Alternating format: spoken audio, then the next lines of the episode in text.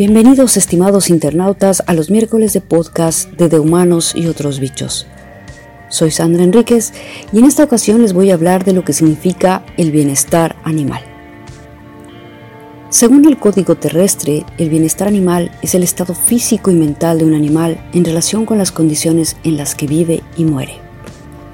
El bienestar animal está estrechamente relacionado con la salud de los animales, la salud y el bienestar de las personas y la sostenibilidad de los sistemas socioeconómicos y ecológicos. Es un tema complejo con múltiples dimensiones científicas, éticas, económicas, culturales, sociales, religiosas y políticas. Se trata de un asunto que provoca un interés creciente en la sociedad civil y constituye una de las prioridades de la Organización Mundial de Sanidad Animal, OMSA. La percepción del bienestar animal difiere de una región y de una cultura a otra, así como la manera en la que los animales contribuyen a la sociedad.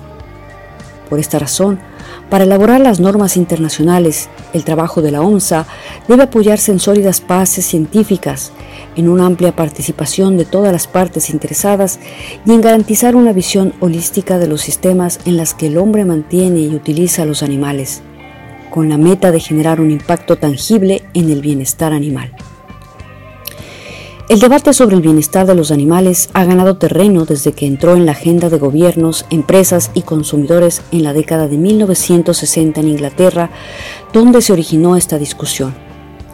Con la publicación del libro Animal Machines, Máquinas Animales, en 1964, la periodista y veterinaria británica Ruth Harrison dio a conocer a través de denuncias las malas condiciones y el maltrato a los que eran sometidos los animales.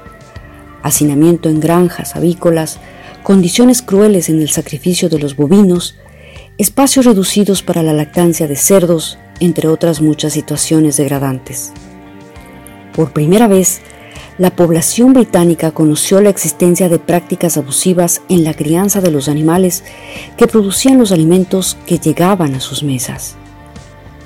Esta publicación causó una gran conmoción en la opinión pública e hizo que el gobierno británico crease un comité para que se investigara este asunto, encabezado por el investigador y científico Francis Bramble, reconocido por su trabajo en el área de la salud animal y la inmunología. Un informe publicado en 1965 como resultado del trabajo del comité mostró que un gran número de animales criados en Inglaterra vivían en espacios inadecuados que no les permitían realizar movimientos básicos de su comportamiento natural. Este estudio acuñó el término y las normas de lo que se conocería como libertad de los animales.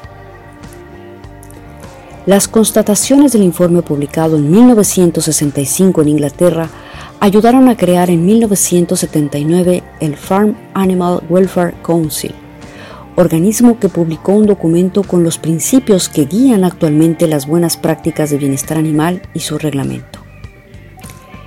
El documento es una especie de declaración de los derechos de los animales y en él se enumeran las normas que se conocen como las cinco libertades de los animales, las cuales son 1.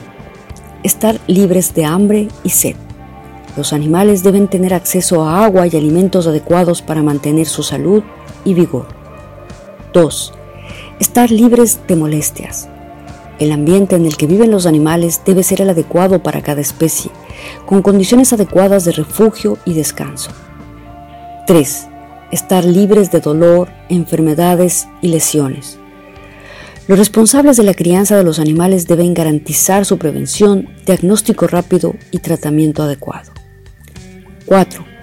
Tener libertad para expresar los comportamientos naturales de la especie. Los animales deben tener libertad para comportarse con naturalidad, lo que requiere espacio suficiente, instalaciones adecuadas y la compañía de otros animales de su propia especie. 5.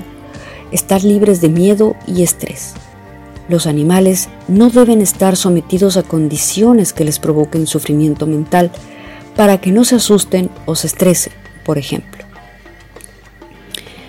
Para garantizar que se protege y trata cada especie según las normas de bienestar, teniendo en cuenta el comportamiento característico de cada una de ellas, Es importante que las prácticas de crianza y manejo de los animales que los productores implementan se adapten a las recomendaciones científicas, técnicas y prácticas. Además de tratar a los animales con respeto y de forma sana, promover el bienestar animal reduce el costo de las operaciones de producción, satisface las exigencias de los consumidores que se preocupan cada vez más por la salud de los animales. Aumenta la productividad y garantiza la buena calidad del producto final. Esta información fue tomada de las páginas web de la Certified Human y de la Organización Mundial de la Sanidad Animal. Eso ha sido todo por hoy y hasta una próxima oportunidad en los miércoles de podcast de De Humanos y otros bichos.